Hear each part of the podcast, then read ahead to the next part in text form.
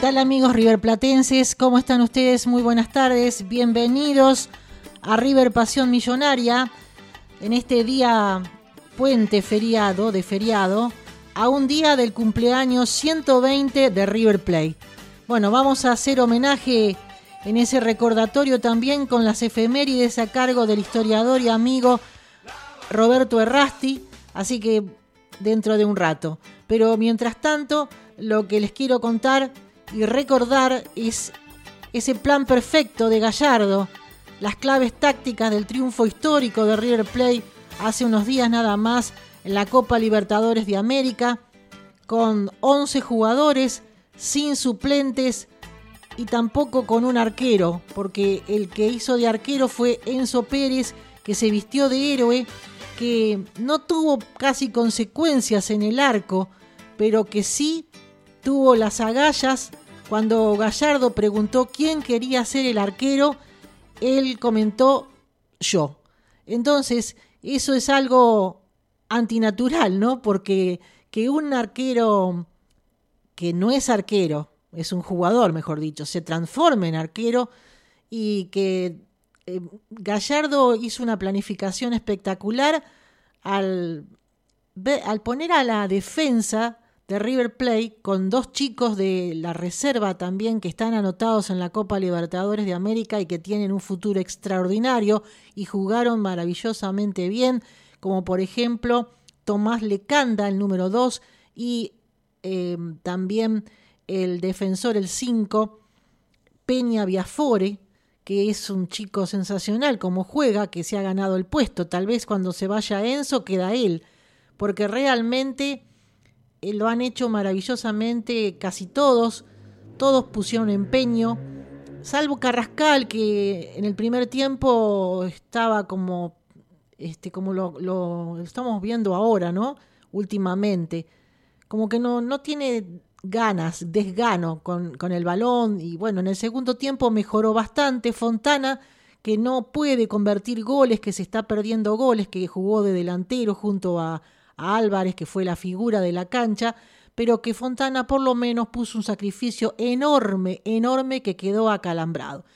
Bueno, esos jugadores, los 10 jugadores de campo, y especialmente la defensa, lo cubrieron a Enzo Pérez de una manera extraordinaria que hace muchísimo tiempo, muchísimo tiempo que yo no veía en River una defensa tan férrea y de cubrir tanto al arquero porque se sabía que Enzo Pérez no es arquero por más que sea un crack de fútbol nacional e internacional, pero que él es 5 u 8 y que esta vez le tocó jugar de arquero por las circunstancias de la Conmebol y todos sus vericuetos, ¿no?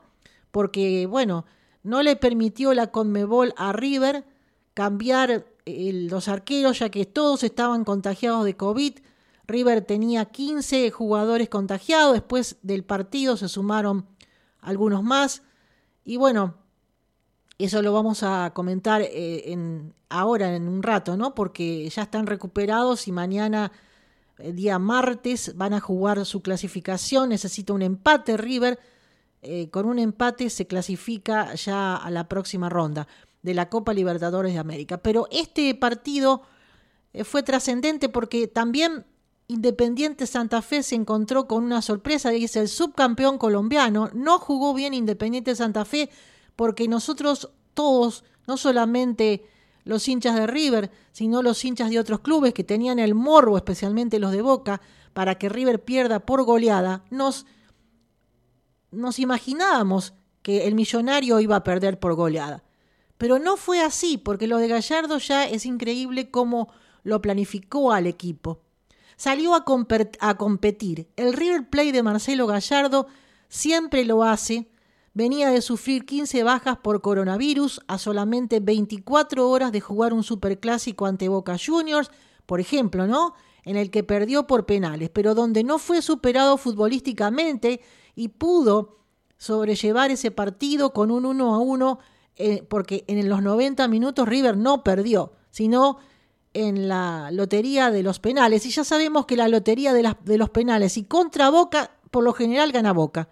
Porque es esa suerte que tiene Boca desde hace tantos años en que en los penales por lo general acierta, salvo algún partido, por ejemplo, me acuerdo que fue una alegría inmensa para mí y para todo River Platense cuando en 2004, pudiendo pasar River a la final de la Copa Libertadores, que había hecho un partido excepcional contra, contra Boca, bueno, este, empató uno a uno.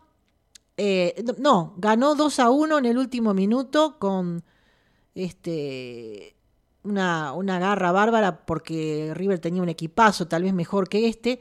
Y en la lotería de los penales, Maxi López erró y, bueno, eh, pasó Boca. Y yo digo, bueno, para pasar así, pasó bien, pasó bien, vamos a decir, por los penales, pero en el global, en el 2004, el que tenía que pasar era River porque tenía unos jugadores bárbaros, jugó sensacional. Y bueno, ¿qué es lo, qué es lo que pasó con otros penales? Porque es así con Boca. En este caso tuvo mala suerte, de las pocas, y eso fue muy festejado por la hinchada de River especialmente y por los otros clubes, Independiente, que tampoco quiere que Boca asume Copas Libertadores porque no le conviene, eh, ya que Independiente tiene este, muchas Copas Libertadores, siete Copas Libertadores, y no, no quiere que lo, que lo alcancen, ya que Boca tiene seis. Y bueno, el tema es que perdió por penales contra el Once Caldas. ¿Quién era el Once Caldas en el 2004? Un ignoto equipo que fue con garra, con fuerza, y pudo lograr la hazaña de ganarle al equipo de Bianchi, donde Bianchi ganaba todo y siempre por, penales. Por lo general, por penales. Algo increíble. Y yo digo, bueno, contra Boca, ya que estamos hablando de ese partido otra vez, bueno, River perdió por penales, pero por penales se clasificó Boca para las semifinales de la Copa de la Liga de Fútbol que se va a jugar fines de, este mes, supuestamente, si el virus nos deja. Y, bueno, pero en el partido fue un 1 a 1 que River podría haber ganado, como podría haber perdido, pero que eh, estaba con un mix, con un chico, un arquerito, que fue suplente y que no, no había debutado en la reserva, que debutó recién este viernes y que, fue magnífico el chico Díaz. Así que hay arquero para rato. Pero bueno, volviendo a esta hazaña que hizo River el día de la semana pasada este, contra Independiente Santa Fe, yo les digo lo siguiente, que sin arquero natural, con un Enzo Pérez asumiendo la, la responsabilidad pese a estar desgarrado, sin futbolistas en el banco de suplentes, con dos jóvenes haciendo su debut profesional como Tomás Lecanda y el chico Peña Viafore, muchos límites para un grupo que ha demostrado por enésima vez que sus convicciones son suficientes para derribar cualquier obstáculo. Fiel a su identidad con esos rasgos distintivos, su modelo de juego ganó 2 a 1 en el Monumental y dio otra cátedra de competitividad. River Plate el otro día contra Independiente Santa Fe por la Copa Libertadores no especuló en absoluto. No cualquier equipo muestra esta actitud desafiante con tantos condicionantes sobre sus espaldas. No lo condicionó tener a Enzo Pérez en el arco. Gallardo salió a jugar tácticamente el partido con un 5-3-2 que tuvo a Milton Casco y Fabricio Angileri por las bandas, Tomás Lecanda, Maidana, Martínez, Martínez cada vez está jugando mejor. Como zagueros centrales, el joven, el 5, Felipe Peña Viafore de mediocampista, de mediocentro posicional, Jorge Carrascal de interior derecho, José Paradela a la izquierda y Agustín Fontana junto a Julián Álvarez que se comió la cancha. Álvarez fue la figura de la cancha en ataque. Un sistema cuyo plan estratégico fue golpear primero para después sostener la ventaja. Habían transcurrido poco más de cinco minutos cuando River ya había convertido dos goles desde el pitazo inicial, donde mostró su postura habitual, salió a presionar alto e intentar recuperar el balón en campo contrario o al menos forzar el error al rival. mostró una agresividad que sorprendió hasta a los propios jugadores de Independiente Santa Fe, quienes tampoco supieron cómo reaccionar ante el vendaval de las permutas posicionales en fase ofensiva. Hizo dos tantos, pero pudo haber sumado otros más en esos extenuantes minutos iniciales. Bueno, Juli, picá ya, le gritó el muñeco a un Álvarez que hizo un gol de volea espectacular tras un pase preciso del pibe Martínez desde atrás. Muy buena pelota, exclamó cuando partió el envío el técnico de River, quien se encargó constantemente de recordar el guion a sus pupilos. Pese a conseguir dos goles, no renunciaron a sus intenciones, se, mantuvieron muy activos durante gran parte del primer tiempo para tapar receptores de pase al rival y atacar espacios libres al recuperar la pelota. Yo les confieso que hacía mucho tiempo que no veía un River así. O sea, River lo hace con 11 y, también con suplentes que están en el banco. Pero en este caso fue más efusivo, vamos a decir, la defensa contra un muchacho que practica de arquero cuando tiene ganas en, los entrenamientos, pero que no es un arquero. O sea, Enzo Pérez le llegaron casi nada por suerte y las pocas que sacó, las sacó al estilo volei. Eh, y bueno, defendió muy bien cuando le tiraron alguna masita y por suerte que no se jugó sin arquero arquero contra un equipo brasileño. Hubiera sido contra el Fluminense que tiene que jugar este martes. Yo creo que le hubieran tirado a todos los ángulos a Enzo Pérez y no hubiera salido tan beneficiado. Pero bueno, eso es lo que pienso.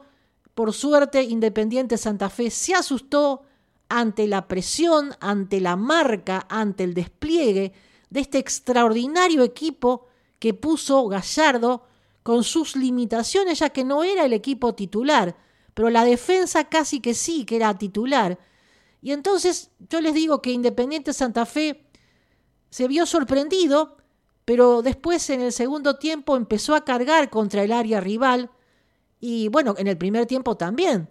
Y consiguió varios tiros de esquina donde, bueno, nosotros los hinchas seguramente estábamos, sí, yo también, estábamos muy nerviosos, ¿no? Porque yo decía, cada tiro de esquina es medio gol, porque al no tener un arquero, arquero, como, o sea, confiábamos en las ganas de Enzo Pérez, pero no confiábamos en que pudiera eh, dejar su barco en cero.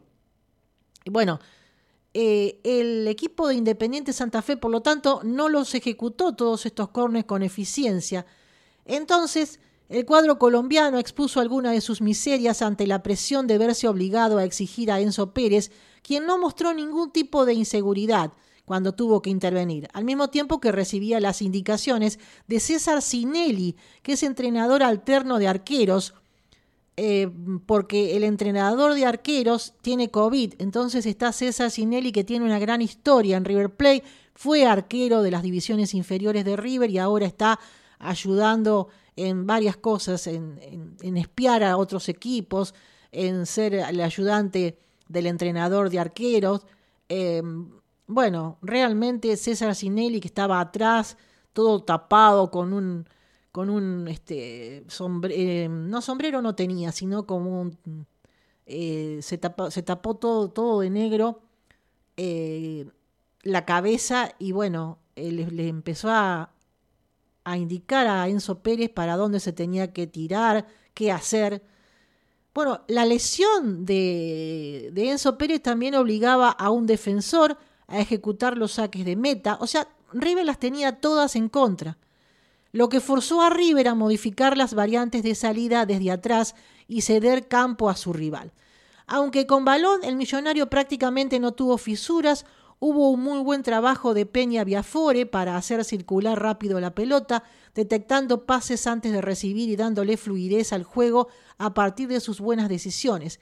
Incluso colaboró también en algunas coberturas. Si algún defensor pasaba su línea al saltar sobre un rival, retrocedía para ocupar ese vacío. Todo River hizo un gran despliegue para irse al descanso con la ventaja en el marcador intacta. Enzo Pérez apenas tuvo que intervenir, por suerte. Ya en el complemento, Gallardo modificó las pautas. Era lógico que su equipo no iba a poder sostener el ritmo frenético del comienzo y no tenía jugadores de recambio. Se vio obligado a apelar a su disciplina defensiva para sellar el triunfo. Construyó un muro delante de Enzo para evitar la réplica de un Independiente de Santa Fe que prácticamente no encontró caminos para lastimar, un poco por mérito del cuadro argentino y otro de sus propias carencias.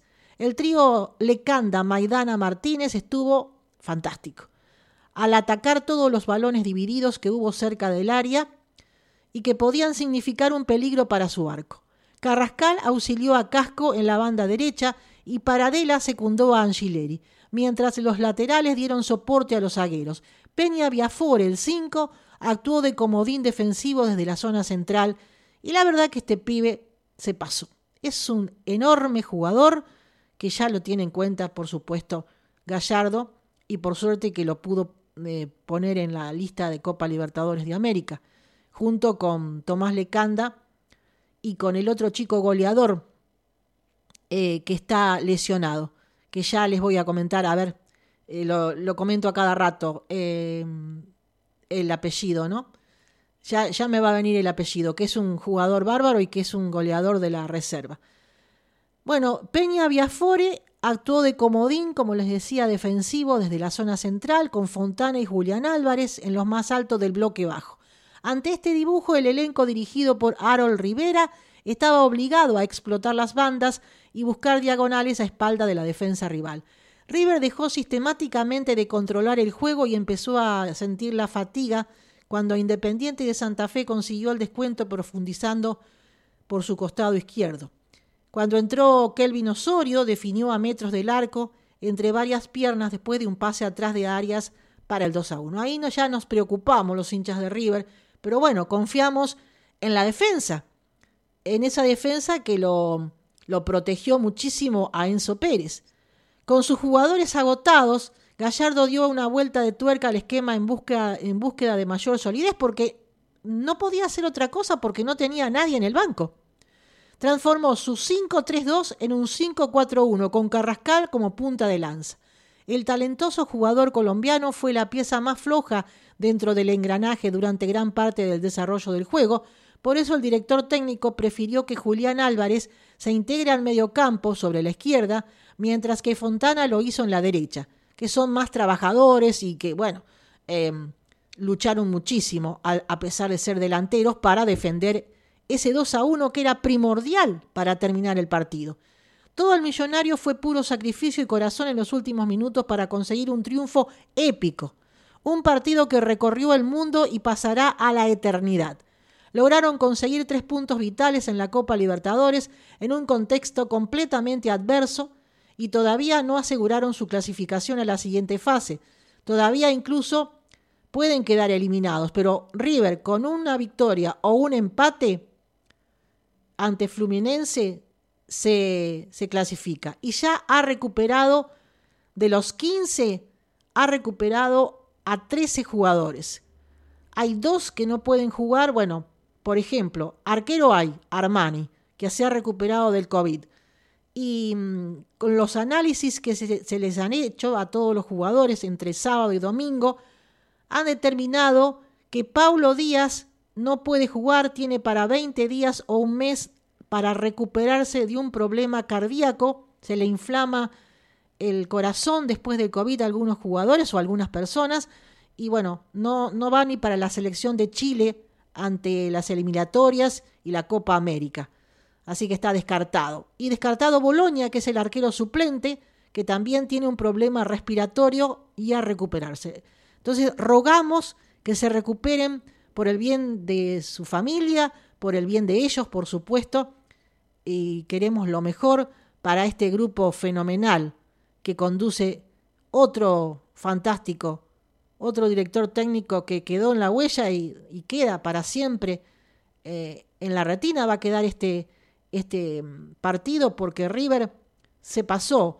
Eh, bueno, Enzo Pérez lo transformaron en figura. En realidad, Enzo Pérez no fue figura, pero sí eh, tuvo las agallas, la fortaleza de decir yo voy al arco y lesionado, Lo infiltraron y estaba lesionado en tema muscular y sin embargo realmente un corazón impresionante. Lo tomaron como figura, la figura fue Álvarez y todo el equipo en sí, a pesar que, por ejemplo, Carrascal eh, fue el que menos tuvo incidencia en el partido.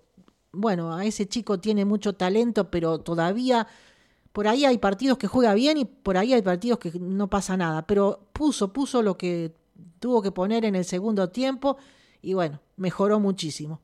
Y Fontana realmente corrió como un loco, ¿no? Fue tremendo lo que puso de garra. Y no, lo que tiene es que se está perdiendo muchos goles, está frente al arquero y le tira el bulto.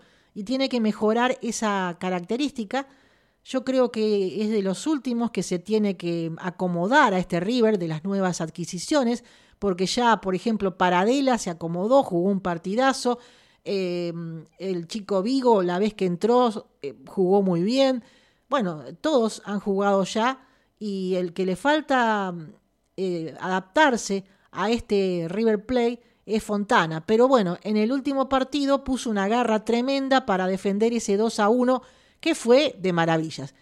Eh, fue tan importante ese partido, no por la trascendencia de lo que haya sacado Enzo Pérez, porque Enzo Pérez no, no tuvo grandes dificultades para atajar, ya que casi que ni le tiraron al arco, salvo que acertaron con el gol. Eh, es eh, la, la garra y cómo es que jugó River con una defensa impecable, con una defensa que tenía una garra de león, que jugaba, pero de esos partidos que uno nunca más se va a olvidar, cómo jugaba el equipo el equipo en sí, cómo lo plantó Gallardo. Realmente una clase de cómo defender un resultado. Eh, este partido ha recorrido el mundo en todos los, los diarios, los portales, ha sido alabado River Plate en Francia, en Alemania, en Inglaterra, en España, en Italia. Bueno, también lo conocen mucho a Enzo Pérez porque ha jugado en el Sporting Cristal, ha jugado en clubes importantes, en la selección, por supuesto, ha sido subcampeón del mundo en 2014, lo conocen muchísimo a Enzo Pérez, entonces eh, también conocen a Gallardo y conocen a algunos otros jugadores de River.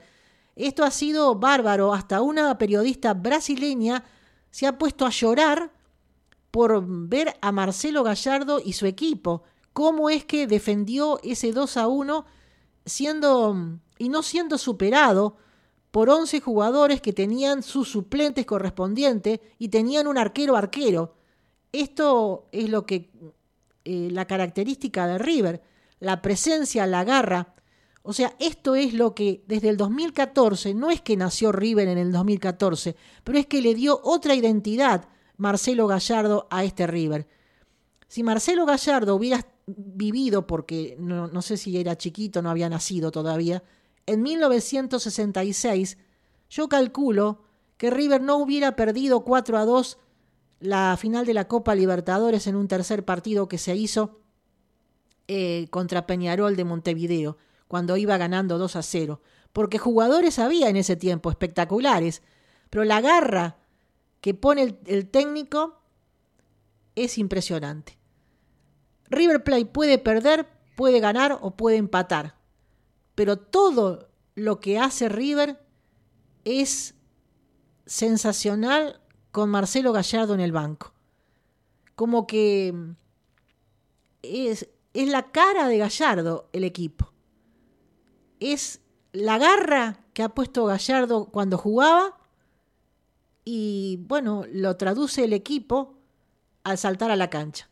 ¿Cómo River Play, los hinchas, no van a estar orgullosos de este equipo que se juega a muerte. Puede perder la clasificación, puede ganarla, pero lo que ha hecho el otro día no se va a olvidar jamás. Yo calculo que si Dios nos ayuda, vamos a superar ampliamente, no sé si a Fluminense le vamos a ganar, pero por lo menos un punto yo creo que va a sacar River. Ahora River va a jugar con muchos titulares que se han recuperado y con arquero, va Armani al arco. Eso es fundamental porque ya eh, había comentado eh, Enzo Pérez que mm, de arquero no quería jugar nunca más, por supuesto. Se le, se le hizo, eh, estaba tranquilo, pero se le hizo un poco complicado, lógico, porque por ahí todas esas indicaciones y fue una, una, mm, emoción increíble, emocionante hasta desde el primer minuto hasta el último minuto y con el morbo de los otros hinchas, especialmente la gente de Boca, mirando ese partido. Así que no creo que se repita algo así. Increíble. River siempre está luchando contra todos, especialmente en la liga local, donde Tapia, eh, por ejemplo, tiene tatuado el escudo de Boca y es presidente de la AFA y ustedes ya se dan cuenta que le han robado varios campeonatos a River y los ha ganado Boca. Es que es cierto, em, por ejemplo, Tapia podría haber dicho cuando vinieron desde Colombia eh, tantos contagiados, a aplazar el partido unos días para que River recupere a los contagiados y pueda poner un arquero por lo menos que tenga experiencia y otros jugadores, ¿no? Pero bueno, no quiso así, eh, no, no se movió para eso. Y bueno, en, un, en un informe de Cherkis Vialo, que es un, voy a ver si lo encuentro para leérselos, eh, es, es un periodista sensacional de, de, muchos años de trayectoria, tiene más de 80 años este hombre, bueno, de boxeo sabe, sabe todo y de fútbol también, ha estado en las mejores radios, ha trabajado con José María Muñoz, bueno, tiene un currículum impresionante. Eh, comenta, comenta todo esto, lo de Tapia, por qué no lo ayudó a River. Bueno, es así. En la AFA no se lo ayuda a River y por eso por ahí pierde algunos torneos, ¿no? Pero eh, el River de Gallardo se impone ante, ante cualquier problema y la verdad que es digno de elogiar. Casi le gana a Boca por penales. Si le, erró mm, los penales Poncio y bueno, y, otros jugadores que este, estuvieron ahí, pero que le hicieron un partido con deficiencias en el sentido de que no estaba completo el equipo. Y igualmente puso una garra espectacular y el arquerito de la reserva fue figura. Así que imaginen, si hubiera jugado el equipo titular, seguramente River le hubiera ganado a Boca. Seguramente, porque es superior tácticamente y es superior con los jugadores. Pero bueno, ya pasó, ahora hay que pensar en Fluminense. Vamos a una pequeña pausa y ya vamos a tener la palabra de nuestro periodista, columnista amigo, Alexi Fuma, y también las efemérides y la voz del hincha, Mariana, a ver qué es lo que dice al respecto de todo lo que está pasando en River y las novedades. Por ejemplo, les adelanto que se mm, volvió Poncio del Feyenoord, eh, no hizo uso de la opción y se va a recuperar de su fractura eh, aquí en la Argentina.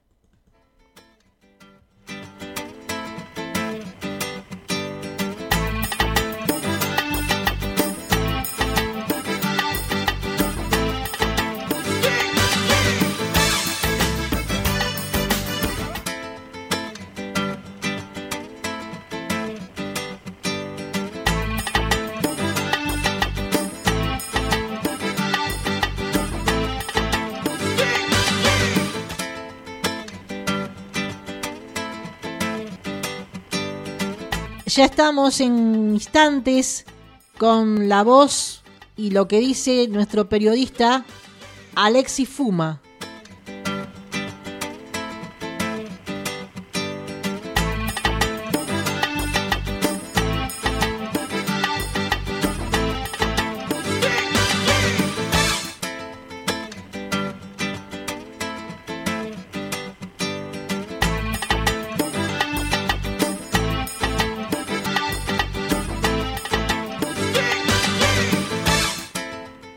Bueno, ahora sí, tenemos aquí la información, la nota de opinión del señor Alexis. Escuchamos.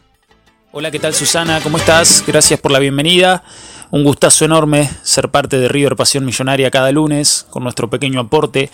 Saludamos también a toda la gente de River que, escucha y que sigue palmo a palmo todo lo que pasa en el mundo del millonario. Bueno, creo que fuimos testigos de un partido eh, insólito, un partido que si a uno lo apuran, no es que no tendría que haberse jugado, sino que que no eran las condiciones normales como para jugarlo. Más allá de eso, River demostró ser una familia, River demostró que ante la adversidad supo, supo manejarlo, supo demostrar quién es en Sudamérica y en el mundo entero, porque esto ha tenido repercusiones a lo largo del mundo. Hemos visto un partido que parecía que íbamos a, hacer 5 o 6 goles cuando, cuando nos encontrábamos a los 5 o 6 minutos ganando 2 a 0. Y terminamos con un 2 a 1 apretado, con un 2 a 1 que, que incluso podría haber terminado en empate. Recuerdo la última jugada de un futbolista de Independiente Santa Fe que la tira muy por encima del travesaño. Pero no perdimos la calma nunca. Eso fue lo importante, eso fue lo bueno. Eso fue lo que llevó a River a aparecer una vez más en las tapas de todos los diarios, en todos los portales de, internet del mundo entero.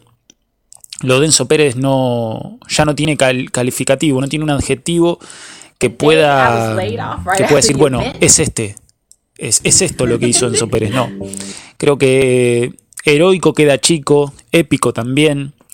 Realmente un jugador, un futbolista lesionado, con un desgarro que sabía que, podía empeorar, tomar la decisión de, de quedarse bajo los tres palos, defendiendo el arco, uno de los arcos más grandes del mundo, es para, es para catalogarlo de una manera muy especial, de una manera que, sobresalga a todas las otras actitudes que han tenido futbolistas de River. A uno se le viene a la mente eh, los casos de, de Fernando Cabená y, de, de Alejandro Domínguez, el Chori, cuando River lastimosamente y lamentablemente desciende a la B Nacional.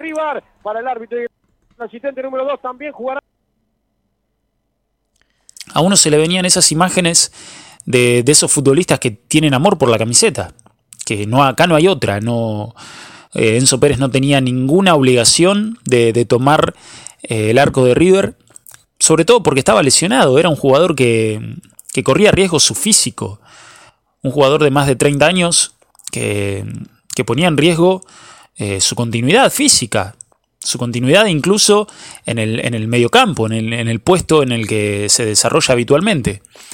Pero lo de todo, River ha sido un trabajo formidable, ir ganando 2 a 0 en los primeros minutos, eh, más allá de que terminó ajustado, logró lo que reglamentariamente le permite quedarse con los tres puntos, que es hacer un gol más que el rival para, poder ganar el encuentro y poder llevarse esos tres puntos de oro. Obviamente que no vimos un River arrollador, pero sí vimos un River entero, vimos un River que desde los números no tenía otra alternativa que jugar con lo que tenía y si alguno se lesionaba no, no le iba a quedar más remedio que terminar jugando con 10, con 9 o con lo que pudiera pasar a lo largo del partido. Y más allá de ese cansancio de Fontana que uno lo veía elongar, estirar, eh, vimos una familia liderada por un, por un majestuoso DT, por un cuerpo técnico eh, que tiene una conducta intachable, que son uno para el otro, que son un engranaje y que nos han regalado a todos los hinchas de River emociones, emociones por doquier, lágrimas, aplausos, manos rojas de tanto aplaudir desde cada una de nuestras casas, frente al televisor o escuchando la radio o trabajando incluso. Hay personas que seguramente han seguido por radio el partido y les ha tocado trabajar. Pero nos hemos, hemos sido testigos de un partido increíble, un partido eh, emocionante, un partido que nos ha dejado que ante la adversidad nunca hay que caerse, hay que seguir, hay que mirar para adelante y que las fuerzas se sacan de desde un, donde uno pueda. No está en vano ese dicho que la esperanza es lo último que se pierde. Y gracias a Dios y a los 11 jugadores, a los 11 leones que, defendieron el partido con uñas y dientes, eh, no, nos quedamos con tres puntos de oro.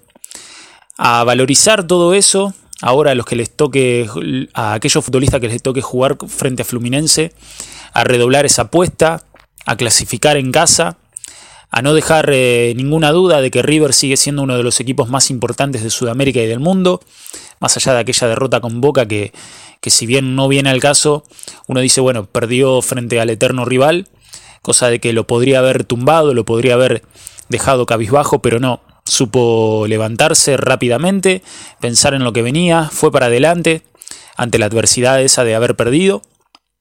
Y nos encontramos hoy con un equipo que va recuperando a sus soldados luego de esta, eh, de esta pandemia que, le, lo ha golpeado fuerte, que le ha llegado este, este contagio masivo que, que bueno, no nos ha permitido jugar con los futbolistas que habitualmente lo hacemos. Así que bueno, a, clasificar mañana en un día muy especial. Son los 120 años del club. Y, y bueno, sabemos que, que desde el banco está todo dicho. Desde el banco hay respaldo, hay autoridad, hay fortaleza.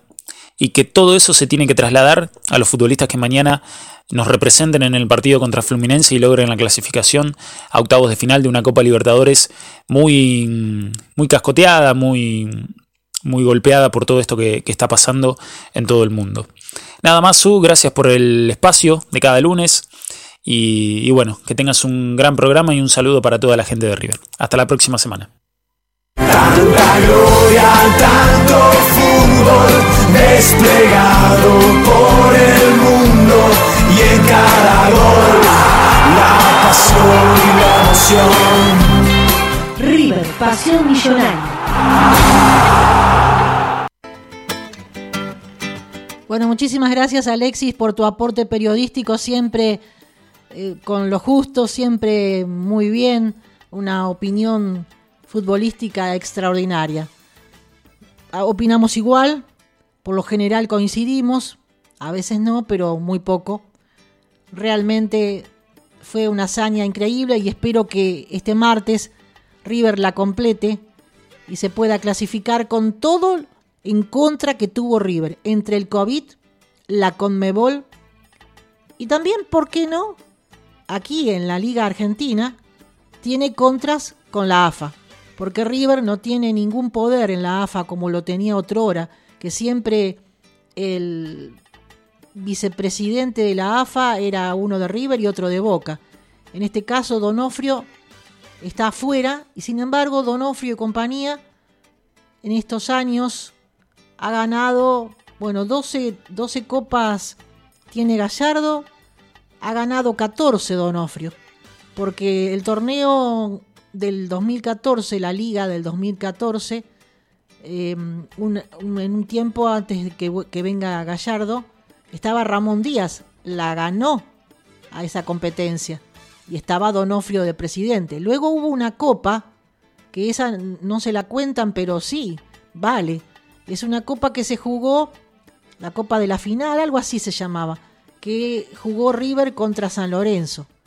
Se fue Ramón Díaz y Gallardo empezó a ganar internacionalmente, algo que le costaba muchísimo a ese River de antaño. Solamente tuvimos un año, un año y sí, algunos años eh, de, de copas internacionales, pero Gallardo lo que hizo es posicionar a River en el mundo con las copas internacionales.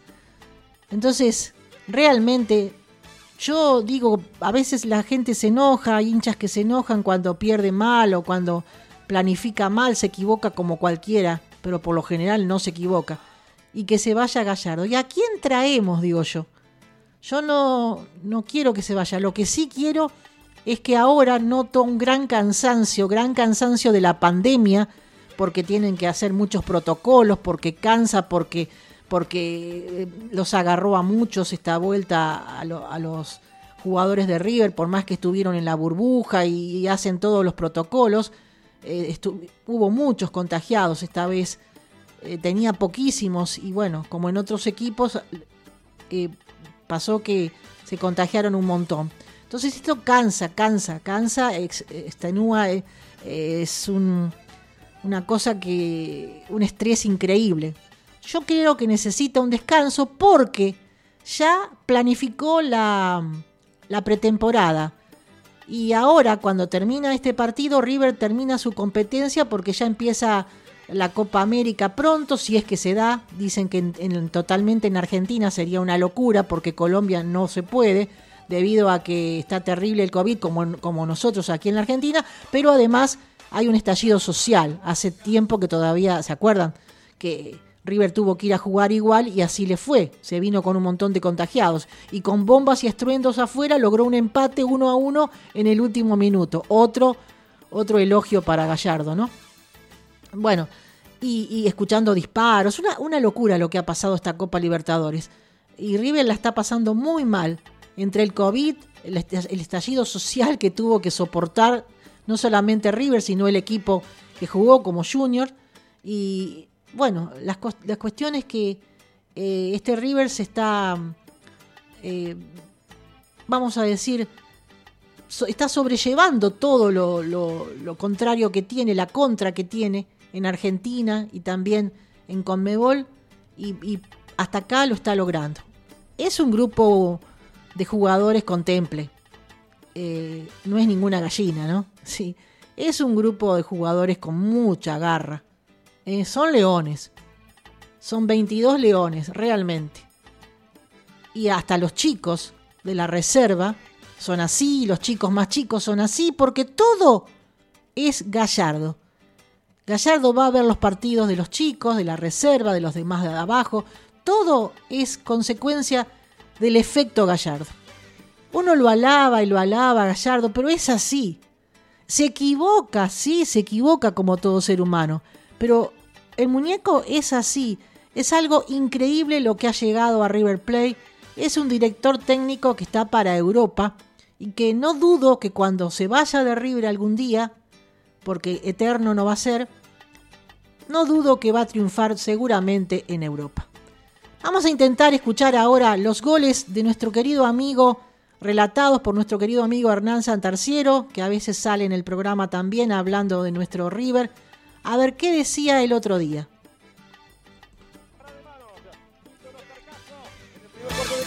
Cita obligada en Villorquiza o la Saba, la esquina Sereti, pedidos al 45 23 23 35. Somos Sintonía Monumental, relatamos con el corazón, vivimos River frente Independiente Santa Fe, casi 28 ya del primer tiempo. El Millonario le gana 2 a 0 al equipo bogotano, balón de Felipe Peña, recupera.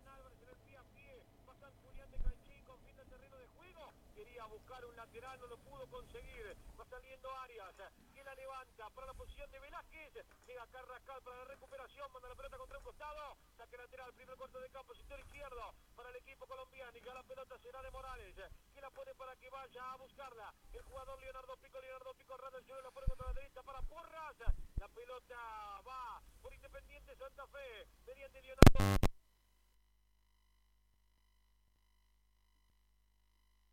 Seguimos entonces, vamos a buscar bien los goles de Santarciero si los podemos ubicar, ¿eh? ¿eh? ubicamos el relato. Eh, ahora les voy a poner en el aire lo que piensa la señora Mariana de lo que pasó el otro día. Hola, ¿cómo están todos los hinchas de River? Me imagino que esta semana feliz, impensada, insólita, no sé cómo la podemos calificar. A ver, en lo emocional no se puede pedir más. En la entrega no se puede pedir más. En la epopeya no se puede pedir más. La verdad, eh, calificar el partido del, del martes y es calificarlo como extraordinario, insuperable. Eh, no se le puede reprochar un... Mirá, al único que se le puede reprochar es a Carrascal. Y ya está por ahí. Ese día estaba enojada, después me pasó. Fontana que define mal, pero corrió una barbaridad. La verdad que lo de Enzo Pérez, perdónenme lo que pensaron algunos o no, eh, ya está ídolo, ya tiene que estar en la bandera. Pues algo muy grande lo que pasó. Van a pasar los años y vamos a recordar este partido. Porque no me ven así, el equipo jugó contra nadie. A ver, es un equipo colombiano que nosotros con un equipo normal no le pudimos ganar en una cancha neutral. Así que no digamos no le ganamos a nadie. Eh, estoy feliz. Lo, lo- lo- los pibes, lo de Lecanda, lo de Peña Biafore, extraordinario. Bueno, Maidana y volvió mejor de lo que se fue, no tengo dudas. No sé si con más ganas, no sé si recuperado porque decían que tiene un problema en la rodilla.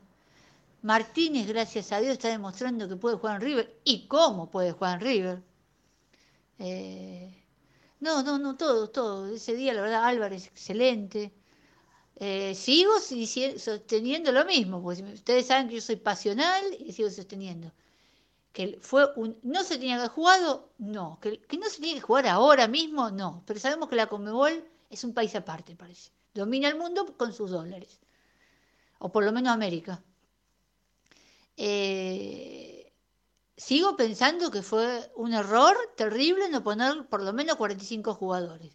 Sigo pensando que la Conmebol fue un despropósito no permitirle poner un arquero, pero se agarró de que River no puso por lo menos 40, 42, cerca de lo que ellos le permitían 50. Porque ahora todo está enojado porque en la, en la, en la Copa América permiten 5 cambios por COVID. Sí, permite 5 cambios por COVID, pero no nos deja nada más que 23 anotados. Entonces es más lógico. En la lógica de la Conmebol, River, Rivers no cumplió. Nos guste o no, tenga o no razón Gallardo, que yo para mí no tenía razón en esta, fue un error, porque por lo menos cubriste con 42, 43. Si igual tuvieron que improvisar pibes.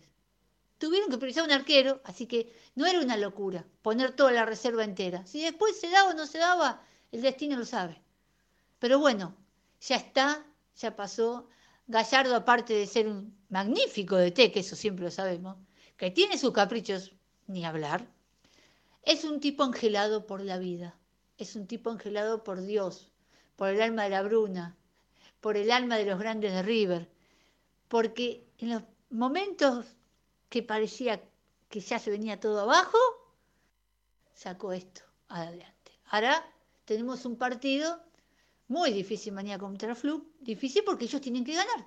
Ellos saben que Junior a Independiente casi seguro le gana, y Junior si no gana, eh, eh, Junior, si Fluminense no gana, es un hecho que queda afuera.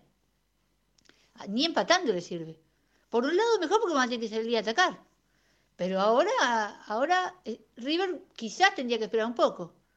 Yo, todos están dando formaciones, formaciones, sabiendo cómo, cómo es Gallardo. Creo que dar formaciones, no sé, me parece que se tiran por tirar y lo sab- sabrá media hora antes del partido. Capaz que Gallardo, mi impresión, ¿eh? mi impresión de una simple hincha, conociéndolo como es él, que los jugadores les gusta que tengan continuidad y no los quiere poner de entrada, yo creo que va a poner lo del otro día, más lo mínimo indispensable, por supuesto Armani, y por supuesto un 4 que le impresará a Rojas o a Lecán, o pone a Rojas, y lo deja a los mismos y agre- agrega Rojas, y a, un- a uno en lugar de, de Paradela, y Casco pasará de 3. yo, mi humilde opinión, aunque todos digamos que Fontana, que Carrascal, mi humilde opinión, a lo mejor me com- completamente me equivoco. Gallardo no creo que mueva mucho más ese equipo, más de los toques necesarios que ahora están habilitados porque ya tiene data epidemiológica del, del COVID. Para mí, ¿eh? A lo mejor estoy equivocada. Y si lo hace, no creo que está mal, porque a lo mejor él reserva a los jugadores que no vienen con fútbol para el segundo tiempo si necesita. Un Borré, un Suárez, un Girotti, un De la Cruz. Y no, no sería tan equivocado si hace eso. O a lo mejor hace un mix de los que vinieron, de los que estaban, y un mix de los que vinieron con el COVID, a los que él vea mejor físicamente, obviamente. No nos olvidemos que hay que fijarse mucho en el físico. Sí, pueden jugar. Obviamente Armani será el que menos problemas tiene porque es arquero, ¿no? Pero me parece que hay que fijarse cómo vienen físicamente. Que por más que estén bien los jugadores, gracias a Dios casi todo, menos Bolonia y no sé, Paulo Díaz decían que tenía, pero bueno, se van a poner bien los chicos, son jóvenes. Eh, pero bueno, eh, yo creo, esa es mi opinión. No tengo más nada que decir que alegría, alegría, alegría. Yo puedo enojarme con Gallardo por que no puso los 50 en vez de 32, pero el otro día sufrí como una loca. Fueron 90 horas en vez de 90 minutos. Y como repito, no quiero dar una figura porque, a ver, sí, Leca- eh, Maidana, Lecanda, eh, Martínez, Álvarez. Pero me parece que es injusto dar una figura cuando el otro día se rompió todo el equipo. Elso Pérez es incalificable. Porque, ¿qué le puedes decir a un monstruo como ese que se agarró las manos, se agarró la, eh, lesionado y se puso el buzo arquero? Increíble, la verdad, que nos hacen vivir épocas doradas, que ah, por eso una veces se enoja porque River no tenía que haber tenido este problema porque tiene que haber pu- puesto porque tiene pibes buenísimos que han quedado afuera como Galván como Lucero como Londonio pibes que han quedado afuera por el covid no y otros que no estaban estaban en la copa que quedaron ejemplo Leo Díaz bueno y ahora el partido de mañana es, es es complicado pero tengamos toda la fe yo creo que con un empate ya estamos clasificados hay que jugar ahora con la. Ahora juguemos nosotros un poco con la desesperación del otro del rival, porque Fluminense el día se hizo el vivo, puso suplente contra Junior pensando que River perdía, y ahora se tiene que venir a jugar la clasificación en la cancha de River. ¿Viste? ¿Te hiciste el vivo? Pusiste, te tiraste casi a perder, no iba a perder, pero jugaron con suplente contra Junior, y ahora, y ahora tenés que venir a jugar de la clasificación cancha de River. Bueno, pienso que un equipo que nos saldrá a atacar. Bueno, el otro día River, y era lógico, no tuvo el dominio de la pelota. Ahora pues, tranquilamente no puede tener el dominio de la pelota y puede ganar tranquilamente. Bueno, eh, espero la semana que viene nos encontremos con River ya clasificado a octavos. No hablemos de las injusticias que ahora se suspendió. Está bien que se haya suspendido por, por la pandemia, por el confinamiento, por todo. Pero tenía que haber suspendido ya y no inaugurar. ¿Qué? ¿Lo van a jugar? Cuan- porque Boca le tiene miedo a Racing y le van a sacar los dos jugadores porque saben que Boca es un desastre. Ya lo de la AFA es incalificable, lo que hizo con el partido de River incalificable, incalificable cómo dirigió ese partido. Y esto es a nivel local, yo creo que por más que eh, a veces uno se enoje, no se enoje, ni Gallardo, ni cualquier... Mientras esté Tapia en la AFA, es mucho peor que Grondona. No nos va a hacer ganar ningún torneo. Porque por lo menos estando Grondona, la, pica, la más para un lado para el otro. Estando, no tenemos peso en AFA con esta dirigencia, tiene más peso otro equipo, y lo de Boca ya es incalificable en la AFA. Porque evidentemente ahora lo están jodiendo a Racing porque a Racing le llevan a Arias y a Mena, que le llevan medio equipo con Arias y Mena. No se, que no se jueguen directamente hasta después de la Copa América. Pero no que jueguen ahora para favorecer a Boca. Incalificable de Boca. ¿Cómo nos iban a jugar nosotros un partido que no era, se podía trasladar, porque no era la Copa Libertadores? Y cómo nos jodieron, por no decir otra palabra, el gol fue. No, nos robaron el partido, como siempre. Y ahora están tratando de hacer que sea tricampeón. Que no es tricampeón porque no es un campeonato de liga, pero lo van a hacer creer tricampeón. Y, es- y la verdad que mientras esté Tapia ya no nos separemos más por un torneo local. ¿Qué crees que te diga? Creo yo esa. Mientras esté Tapia no nos desesperemos porque es mucho peor que Grondona. Mucho peor. Bueno, Susana, eh, avis- eh, quiero decirle a mis amigos de River que gracias a Dios ayer me vacunaron, la primera dosis, así que bueno, estoy feliz por eso. Me sigo cuidando, pero estoy bastante más protegida. Y bueno, desearle toda la buena onda a, a los guerreros que quedan de River, a los que vinieron, vuelven del COVID, a los que están sanos, y que mañana juguemos ya casi la final con Fluminense, pasemos a la otra ronda igual. En octavos ahí sí, con mano a mano, a River nadie lo quiere enfrentar. Yo no quisiera enfrentar ni a Minero, ni a Flamengo, ni a, San Pablo. Esperemos que ninguno nos toque ninguno de esos, si Dios quiere, si pasamos. Pero bueno, si vienen, que venga el que venga. ¿Qué va a ser? Ya será eh, más adelante, ya será con la pretemporada, con los jugadores como dice Susana que ya lo van a vacunar, será otra cosa. Ya los que vinieron nuevos más adaptados, así que bueno. Mañana se definen estos seis meses de River, que entre comillas, si se pasa de, de ronda y se gana una Supercopa, fue bastante positivo, nada más que el campeonato, pero nos robaron. Así que bueno. Bueno, no tengo más que nada decir eh, saludos Susana, saludo a todos los hinchas de River, eh, feliz de haber vivido esta heroica de esto del algo que no veremos nunca, creo, más en la vida. Y como siempre digo, vamos River, a muerte con River, y vamos mañana por la clasificación de octavos. Vamos, vamos River. Bueno, muchísimas gracias Mariana. Realmente es la voz del hincha, ¿eh? Ella habla como hincha, lógico, y coincide totalmente con nosotros, con el periodista deportivo Alexis y con quien les habla, Susana. ¿eh? Corresponde totalmente lo que pensamos sobre la epopeya y no tanto sobre Enzo Pérez, sino sobre el equipo en sí, porque Enzo en realidad no tuvo ninguna atajada importante, porque lo cubrieron de una manera y el Independiente de Santa Fe, el equipo de Independiente de Santa Fe, prácticamente tiró muy poco al arco, muy poco y yo creía que lo iban a bombardear, por eso todos creíamos que iba a salir goleado. Por eso el Fluminense puso los suplentes contra el Junior y así le fue. Ahora Junior tiene eh, posibilidades de clasificarse. Entonces el Fluminense, como dijo Mariana, tiene que venir este martes a ganar sí o sí. Y River con un empate se clasifica. Así que bueno, vamos a ver qué pasa entre Junior, Junior e Independiente Santa Fe, con, porque Independiente Santa Fe quedó afuera, pero son dos clubes que tienen pica y son colombianos, son dos grandes. ¿Y quién les dice que Independiente Santa Fe le gane a Junior y ya con un empate se arreglan Fluminense y River y pasan? Pasan los dos. ¿eh? También hay que pensar en eso. Bueno, vamos a ver qué nos dice nuestro amigo Hernán Santarciero, a ver si lo agarro con los goles ahora. hola, hola, hola, hola, hola, hola, hola, hola, hola, hola. Hola, millonario. Qué placer verte otra vez, River. Cada día que pasa te quiero más para hacer historia. River sin arquero en el terreno de juego. Ahí está Enzo Pérez, con los guantes negros, con los zapatos oscuros, vestido de verde fluorescente. Ahí está River, una vez más, para hacer historia en el terreno de juego. En el Antonio Vespucio Nibarti, en el medio, la terna arbitral, a un costado. Todo Independiente Santa Fe con una remera negra. El arquero el arquero del equipo el visitante Castellanos, presagiando una noche de luto con los pantalones blancos, con las medias negras y sus compañeros a un costado, como habíamos mencionado, con la campera por encima de la camiseta de Independiente Santa Fe. Pronto sacar el arco, el atril que estaba dispuesto en el terreno de juego, queda simplemente un cartel, se empiezan a desparramar. Los jugadores de River dándole la espalda al Río de la Plata, pero seguramente si tiene la posibilidad Jonathan Ramón Maidana en el primer tiempo, River le dará el dorsal a la Figueroa al corte y en la segunda etapa le dará la espalda a la tribuna sí, Y ahora sí, los capitanes en la mitad de la cancha, por un lado Castellanos, por el otro lado Maidana, junto a el árbitro del partido, el peruano. ¿Cómo le va River cuando este es el pito y el millonario juega por torneos internacionales, Romy?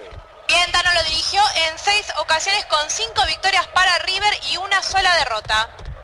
Muy bien, la última arenga para los jugadores del equipo colombiano. River irá de frente al barrio de Villa Urquiza, irá de cara a la tribuna centenario en el primer tiempo. Independiente Santa Fe irá dándole la cara a la autovía Lugones, a la tribuna Ciber y al Río de la Plata. En la mitad de la cancha se dispone para jugar Jorge Carrascal, señoras y señores. Damas y caballeros, está todo dispuesto, está todo preparado para que haya fútbol aquí en la cancha de River buscando la épica. La pelota se disputa a la mitad de la cancha, la va poniendo Arias contra el área del millonario y el balón será de Lecanda, la tiene Tomás. Cabeza levantada, la pone de diestra a la mitad de la cancha, no puede ser de Fontana. Es de Carrascal, la encuentra, la pierde. Balón contra un costado, saque lateral, mitad de la cancha, sector el millonario. Jugará de manos Milton Oscar Casco, el de María Grande, le entró Riano. Muñequera en la izquierda, botines grises, con algún vivo de color fucsia. La pelota que va a venir para la posición de Paradela. Avanza el millonario. ¡Ecole, cole, cole, cole, cole, cole, cole! Le pega mal Fontana. Mordido Angileri. ¡Gol! ¡Gol!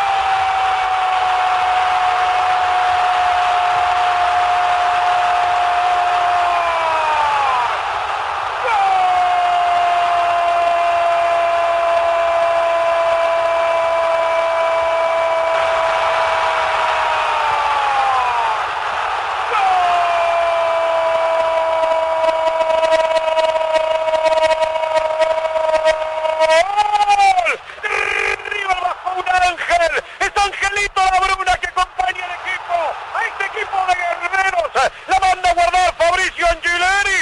De zurda después del rebote. Que dejaba el arquero cuando remataba mal Fontana. A los dos minutos del primer tiempo. Sobrevuela Ángel Labruna. Lo gana River. Lo hizo Angileri. River 1. Independiente Santa Fe 0.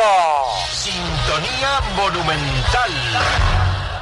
¿Quién lo iba a pensar que a los cuatro minutos del primer tiempo en este partido tan raro, River esté ganando 1 a 0, habiendo tenido una situación clara anteriormente, otra vez, Fontana mano a mano, una definición tímida, tibia, híbrida por parte del ex hombre de Banfield, y en un rebote ante una buena atacada le queda el rebote a Angeleri, que no solamente está fino en las pelotas paradas, que no solamente va y va por las bandas, sino que además asiste y define también para convertir goles con la camiseta de River, uno de los mejores jugadores sin duda de este plantel. Gana River 1 a 0 en 4 minutos y está bien, Tano. Tiro libre correspondiente al millonario, cerca de la mitad de la cancha, la jugará Jonathan Ramón Maidana, el Pan American Energy, somos líderes globales de energía, somos PAE, energía para la industria. Vivimos cinco minutos pasaditos del primer tiempo, lo gana River 1 a 0, pelota contra el área, la va aguantando y remate. ¡Gol! ¡Gol!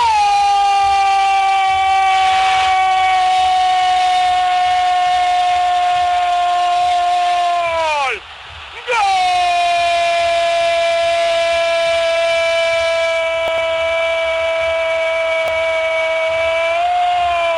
¡De River! ¡Qué alma corajuda! La de San Julián de Calcín sorprendiendo a todos. Bajándola de pecho, girando, dándole de zurda, poniéndosela contra la derecha a Castellanos. San Julián de Calcín, el cordobés número 9 de River, el goleador del millonario en esta Copa Libertadores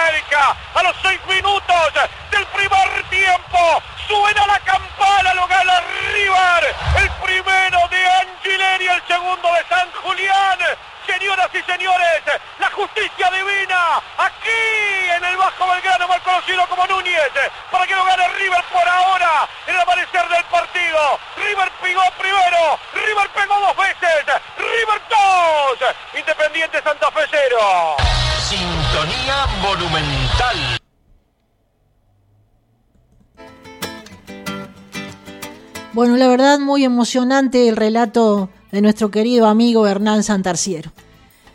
Vamos a ir a las efemérides y ya cerramos, pero vamos a ver las últimas novedades de con qué jugadores va a contar el, el muñeco y también cómo se define la clasificación. ¿sí?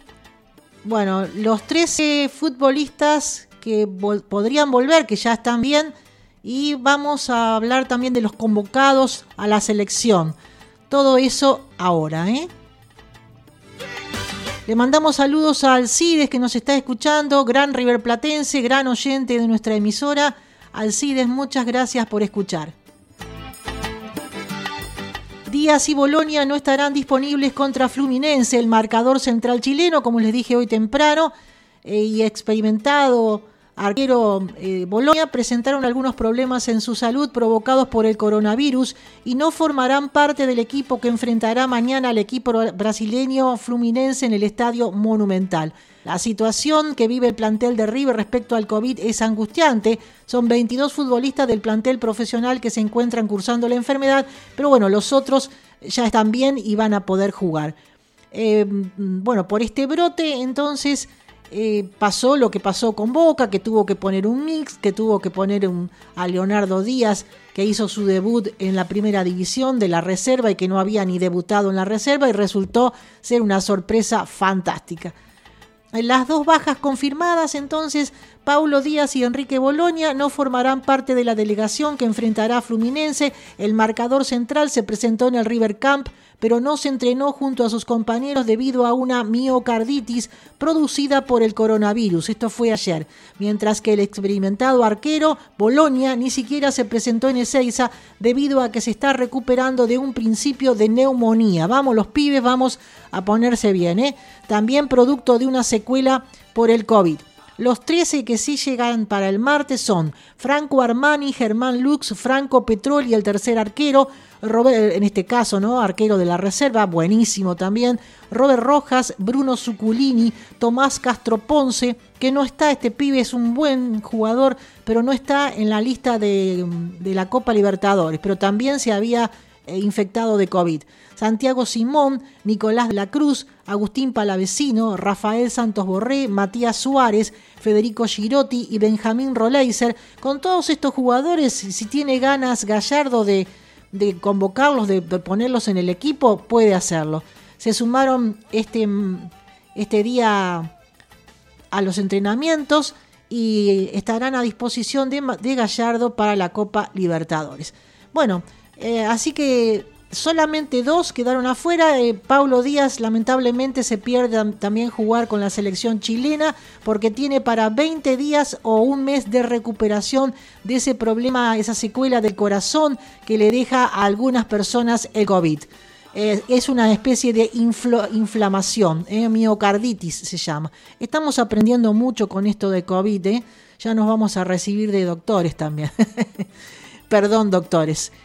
Bueno, eh, también les cuento que tres jugadores de River fueron convocados a la selección. Ese es el problema, que por ahí uno como hincha no quiere que los jugadores se cansen para la vuelta, ¿no? La vuelta de, de la Copa Libertadores, si es que River se clasifica mañana. Bueno, y tantas cosas más, ¿no? Que tiene por jugar. Tres jugadores de River convocados a la selección. Franco Armani fue convocado, Gonzalo Montiel y la sorpresa Julián Álvarez, que ya es sub-23, pero que ahora fue citado por Lionel Scaloni para los partidos de eliminatoria de la próxima semana frente a Chile y Colombia. ¿eh? Felicitaciones para estos tres jugadores entonces que representan a River y están en la selección. Sí, porque Álvarez está pasando por un muy buen momento y creo que es justo que lo convoque. Goleador, eh, marca como ninguno. Bueno, aprendió todo de Gallardo. Así que, bueno, también les quiero contar que se termina la fase de grupos, qué equipos ya están en, la, en octavos. Vamos a ver este tema en instantes. Esta semana se definirán los 16 equipos clasificados a los octavos de final de la Libertadores. Hasta el momento son nueve los clubes que aseguraron su estadía en la siguiente ronda.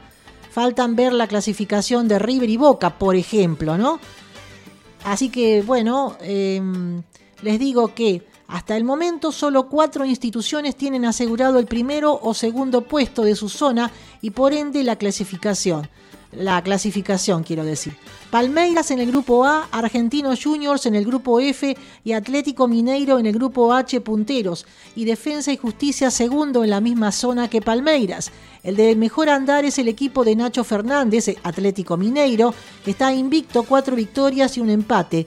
Y este martes recibe a La Guaira de Venezuela, buscando extender la buena racha y posicionarse como candidato, que seguro va a ganar porque este equipo La Guaira de Venezuela nadie lo conoce, aunque seguramente es una sorpresa. En el grupo B la cosa está reñida, tanto Internacional y Deportivo Táchira, ambos con nueve puntos, como Olimpia y también otro equipo increíble, Alway Riri, ambos con seis, tienen chances de meterse en octavos de final y todo se definirá este miércoles desde las 19 con ambos partidos jugándose en simultáneo. Cabe recordar que los cruces de la próxima fase serán sorteados luego de la Copa América. Los clubes que terminaron primeros irán a un bombo, los segundos al otro bombo y el partido de vuelta será en la cancha del que terminó mejor ubicado en fase de grupos. ¿Cómo se define la clasificación de River si hay igualdad de puntos? Bueno, si bien en cada grupo se dan situaciones distintas, los clubes argentinos están todos bien enfilados. Con un empate o una victoria ante Fluminense este martes, River se adueñará del primer puesto del grupo D. Por su parte, Boca, con 7 puntos, necesita ganarle de local al débil de Strongers de Bolivia para clasificarse. Con 11 unidades, Racing es el puntero del grupo E y ya está en la próxima fase. Solo resta definir si en el primero o en el segundo puesto. Mismo panorama para Vélez, ya clasificado, que visita a Flamengo con el objetivo de finalizar en la cima del grupo G. Y en esta misma situación están San Pablo, Flamengo y Barcelona de Ecuador. Atención que San Pablo ha salido campeón allá en Brasil de uno de sus campeonatos con la conducción de Hernán Crespo. ¿eh? Atención con este nombre, Hernán Crespo, que el día que se vaya Gallardo es un gran candidato para ser director de River, pero bueno, ojalá Gallardo se quede por muchos años más. Ya salió campeón con Defensa y Justicia de la Copa Sudamericana, Hernán Crespo, y ahora sale campeón en Brasil, nada menos, con el, con el San Pablo. Atención con esto.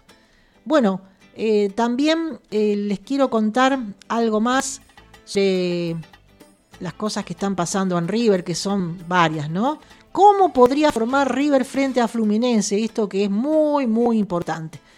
A ver, A la espera de los últimos hisopados para todo el equipo previo al partido frente a Fluminense, Marcelo Gallardo pondría a varios de los habituales futbolistas titulares y además tendría un banco de suplentes más nutrido. Será mm, algo importante porque ¿cómo podría formar River frente a los brasileños tomando en cuenta este contexto? En el, arco están las condiciones dadas para que River vuelva a contar con un arquero natural. Franco Armani sería el arquero. Caso contrario, Germán Lux o Franco Petroli, pero por ahora es Franco Armani. Enrique Bolonia tuvo un principio de neumonía post-COVID y se está recuperando.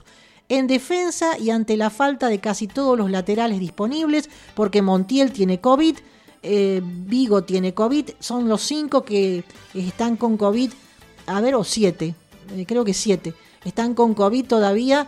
Em, de los primeros 15 había 5 que no. Y después del partido, del último partido, em, hay dos más con COVID. O sea, vamos a armar el equipo. Armani. En defensa, faltando los laterales como Angileri que está con COVID, como Montiel que está con COVID, como Vigo que está con COVID. Robert Rojas o Tomás Lecanda, yo creo que va a inclinarse por Tomás Lecanda, que ha demostrado ser un defensor espectacular de la reserva, este pibe, y de la Sub-23, se perfila para jugar por derecha. Maidana y Martínez serían los marcadores centrales, que se salvaron del COVID hasta ahora, gracias a Dios, y Milton Casco volvería al lateral izquierdo, o sea, jugaría de tres. Cabe destacar que Paulo Díaz, por algunos inconvenientes en los resultados de sus estudios, todavía no está en condiciones de volver a jugar por unas cuantas semanas. El problema del corazón, como les dije. En el medio campo, Enzo Pérez no estaría al 100% de su lesión en el isquiotibial derecho como para arriesgarlo de jugador de campo, por lo que entre Felipe Peña, que es un jugadorazo, y Bruno Zuculini saldría el titular en esa posición. Agustín Palavecino y Nicolás de la Cruz están en condiciones de regresar al equipo y según el esquema táctico al que apuesta el muñeco, se puede sumar a este mediocampo Julián Álvarez o Jorge Carrascal, mientras que en la delantera estarán Álvarez seguramente, si no juega más retrasado, o la otra posibilidad es que el director técnico apueste a la dupla titular habitual de el gran Matías Suárez y Rafael Borré. Así que sería este, los que se sumaron hoy a la práctica, los siguientes. Franco Armani, Germán Lux, Franco Petroli, Robert Rojas, Bruno Suculini, Agustín Palavecino, Nicolás de la Cruz, Matías Suárez. Todos ellos vienen de un COVID. ¿eh? Rafael Borret, Benjamín Roleiser, que es buenísimo este Roleiser. ¿eh? Federico Girotti, este goleador extraordinario, este pibe que va a andar una barbaridad. Santiago Simón y Tomás Castro Ponce, otro que es buenísimo, se reincorporaron este lunes al entrenamiento en el River Camp luego de haber contraído coronavirus. Paulo Díaz estuvo presente también, pero debido a una miocarditis, como les dije hoy temprano, provocada por el COVID, no podrá jugar. Ronda de hisopados y posible equipo. Un probable 11 de River podría ser Armani, Lecanda o Rojas.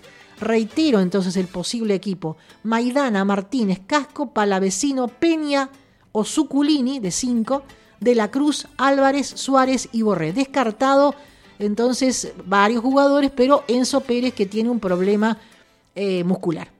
Toda la delegación será hisopada esta mañana, o sea, eh, fue hisopada, y luego de conocerse los resultados en horas de la tarde, Gallardo terminó de armar el equipo sabiendo la totalidad de los jugadores que tendrá disponibles. Bueno, así que nos hemos salvado por un tiempo porque han vuelto arqueros, que era lo más importante, porque jugar sin arqueros y sin banco de suplentes, la verdad que es muy difícil. Y frente al Fluminense que se juega una parada importante como River, la de la clasificación, y va a venir a ganar.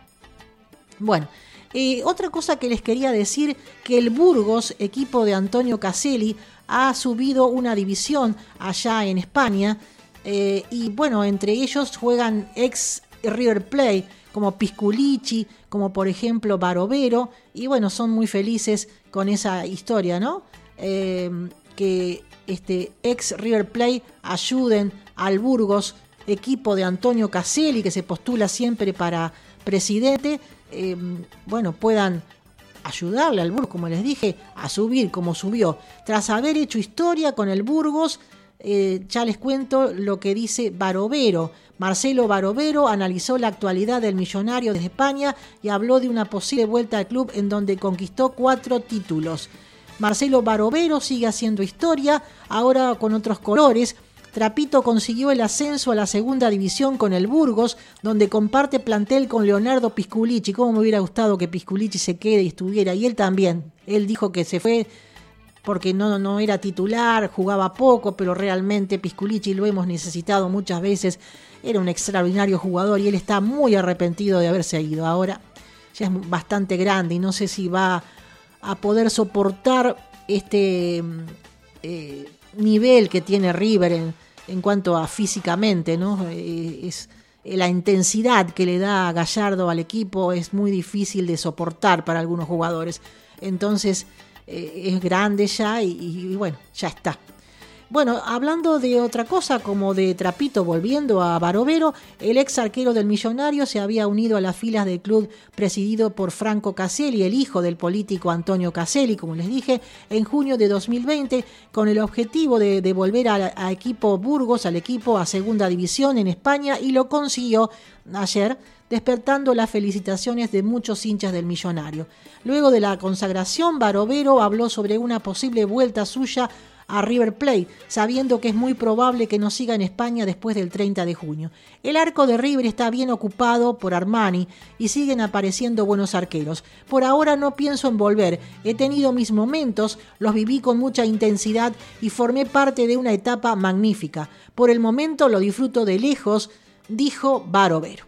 Bueno, vamos a escuchar ahora, después de todas las informaciones ya de última novedad, ¿no? De River Plate, las efemérides a cargo de el historiador fantástico que tenemos trabajando para este programa, el señor Roberto Errasti, y me va a contar también sobre mañana, porque este día eh, martes River Plate cumple 120 años. Primeramente hoy, a ver qué dice Roberto. Buenas tardes, habla Roberto Errasti con las efemérides riverplatenses para el programa River Pasión Millonaria de FM Emociones de Susana Franchín. Bueno, como hacemos todos los eh, lunes, eh, vamos a hacer un repaso a través de distintos partidos disputados en la fecha, empezando por orden cronológico desde 1942, que es el primer partido que vamos a recordar, donde River derrota en el clásico a Racing 2 a 0 en un gran partido de la máquina con dos goles de Adolfo Pedernera. Luego ya nos venimos mucho más acá en el tiempo. En el año 2003 River eh, venía peleando el torneo mano a mano con Boca y el equipo del ingeniero Pellegrini logra una gran victoria sobre Banfield 2 a 1 con goles de Darío Usain y Fernando Cabenagui. River salía campeón finalmente de ese torneo clausura. Más acá en el tiempo, en el año 2008, eh, River disputa un partido anti-huracán luego de un mes bastante turbulento, ya que por más que peleaba el campeonato, el equipo de Simeone había quedado fuera de la Copa Libertadores en aquel doloroso partido con San Lorenzo. Y River logra una victoria 1 a 0 con un gol de Diego Buenanote conseguido sobre el final del partido tras una gran asistencia de Ariel Ortega, que fue el hombre que abre el partido con su jugada. Ese partido se recuerda porque River usó una camiseta violeta por primera vez después de varios años.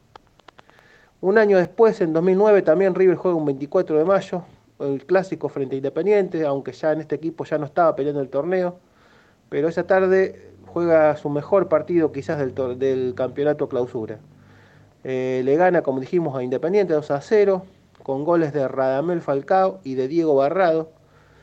Y el arquero Daniel Vega tiene una buena tarde y le tiene un penal a Rolfin Montenegro. Eh, para finalizar eh, los recuerdos de, esta fecha, vamos al año 2014 con el recuerdo quizás más grato de todos. Es el triunfo que obtiene River eh, en San Luis, en la ciudad de La Punta, frente a San Lorenzo, por 1 a 0, que le da un nuevo campeonato, la llamada Copa Campeonato en ese momento, es una Copa Nacional, que enfrentaba al campeón del torneo Apertura con el campeón del torneo Clausura. Eh, River gana 1 a 0 con un gol de Germán Pesela de cabeza y es el último partido que Ramón Díaz dirige a River, que se despidiéndose esa noche, aunque recién lo comunicaría días más tarde, el cambio de la renuncia de la dirección técnica de River. Eh, después hay otros recuerdos del día 24 de mayo, pero son recuerdos malos para River, que son una final perdida en el año 1984 y la eliminación de la Libertadores del año 2000, que bueno, lo dejaremos para que lo recuerden eh, las otras audiciones partidarias. Eso fue todo por hoy, eh, recorriendo la historia riverplatense a través de sus momentos.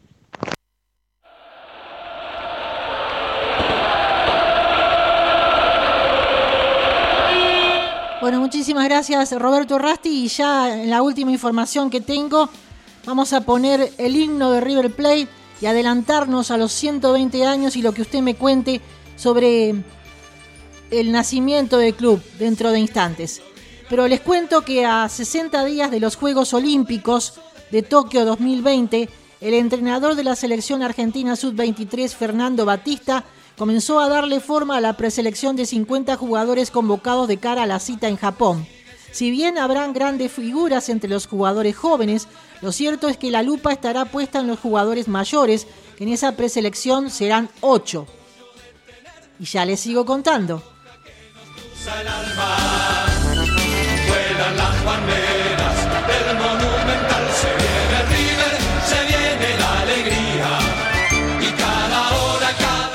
Si bien la citación será oficial en los próximos días, lo cierto es que esos ocho jugadores serían Agustín Marchesín, Jeremías Ledesma, Juan Muso, Carlos Izquierdos, Enzo Pérez, atención, Enzo Pérez, el ídolo de River, Ignacio Fernández, el ex ídolo de River Plate, Sebastián Driussi, el hombre que va a llegar en junio, si Dios quiere, a River Plate, y Ángel Correa.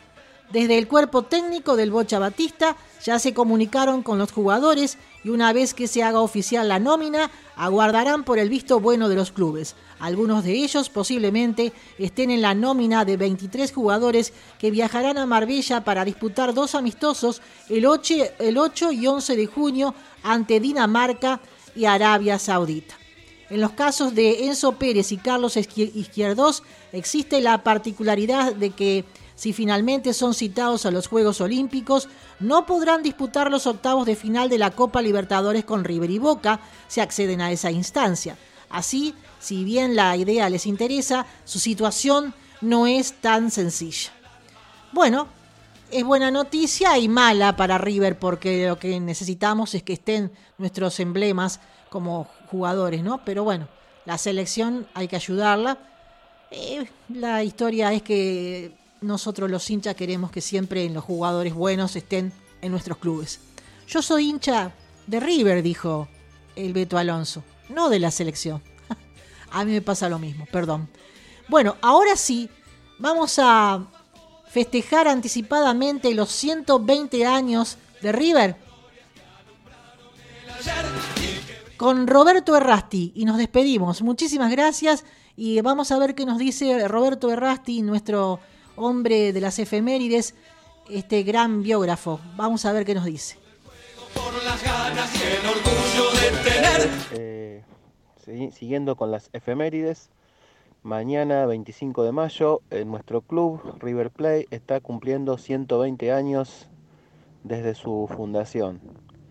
Fundación que ocurrió en el barrio de La Boca en los primeros días del siglo 20, cuando un grupo de jóvenes eh, del barrio se juntaron en lo que es la zona de las Carboneras Wilson, eh, actualmente la isla de Marchi, y decidieron eh, dejar de rivalizar entre ellos, ya que pertenecían a dos pequeños clubes de barrio, Santa Rosa y La Rosales, y unir fuerzas para formar un nuevo club. Esa reunión, como lo cuenta la historia, se hizo en la imprenta Gentile en el barrio de La Boca, en la calle, la avenida Almirante Brown. Y allí un grupo de jóvenes, eh, entre los que se destacan eh, el señor Mesina, Arturo Antelo, Leo- Leopoldo Bar, los hermanos Sani, Rolón, Flores, eh, Salvareza, para nombrar al grupo de fundadores, entre otros, deciden eh, crear un nuevo club. Ese nuevo club, eh, por iniciativa de uno de los presentes, un señor Martínez, eh, llevará el nombre de River Plate y se prolongará hasta nuestros días, formándose desde aquella reunión hasta la fecha en el gran club que hoy conocemos. También un 25 de mayo, pero de ya de 1938, River inauguró su estadio monumental. Otro jalón importante en la historia de- del club, eh, impulsado por otro grupo de dirigentes, eh, liderado por los el señor Antonio Vespucio Liberti y José Julio de Grossi, entre otros, quienes eh, fueron los visionarios que decidieron mudarse desde la calle Alvear, actualmente Avenida Libertador, al sitio actual donde se encuentra el Monumental. Entonces, como pequeño homenaje, recordamos a aquellos visionarios que decidieron unir fuerzas allá lejos en el tiempo para formar este cuadro que hoy ha crecido de tal manera que es el más grande de toda la Argentina y uno de los más grandes del mundo, el glorioso River Plate.